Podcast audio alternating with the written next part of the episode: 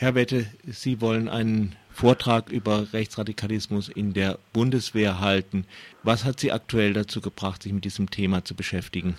Zum Vortrag wurde ich eingeladen durch die Humanistische Union Baden-Württemberg und äh, kritische Juristenvereinigungen in Heiburg.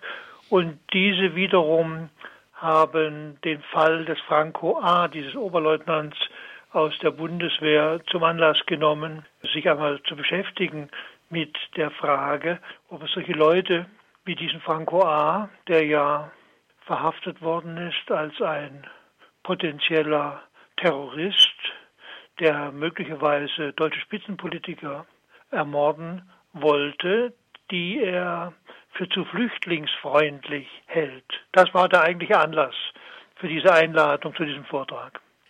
Nun ist ja der Fall sicher auch in gewisser Weise extrem. Ist das ein Einzelfall?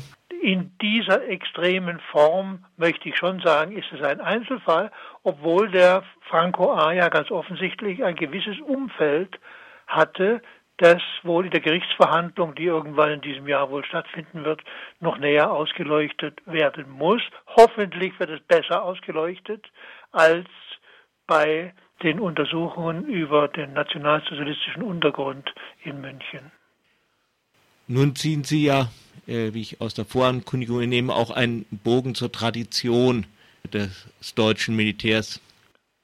Also ich habe mir einfach mal die Frage vorgelegt, ist, ist so etwas eigentlich singulär, dass ein Staatsbediensteter, der einen Eid auf diesen Staat, auf die Bundesrepublik Deutschland geleistet hat, dass der sich daran macht, aus eigener Initiative ähm, ins politische Geschäft einzugreifen, möglicherweise mit, mit Mordtaten. Hat sowas jemals in der deutschen Geschichte gegeben?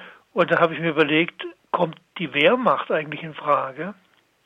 Und die einzigen, die damals selbstständig aus eigenem Antrieb, aus eigener Überzeugung operiert haben, waren eigentlich die Offiziere des 20. Juli 44 und mit denen wollte ich nun den Franco A. keinesfalls in Verbindung bringen. Mhm. Aber Weimarer Zeit, frühe Weimarer Zeit, Freikorpsleute, die eine ganze Reihe von deutschen Spitzenpolitikern der Linken, die zugleich Pazifisten waren, ermordet haben.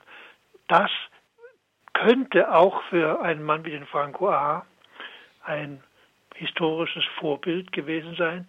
Jedenfalls ist das, ist diese, sind die Freikorpsmorde der frühen 20er Jahre die eigentliche Parallele zu dem, was wir da heute erleben.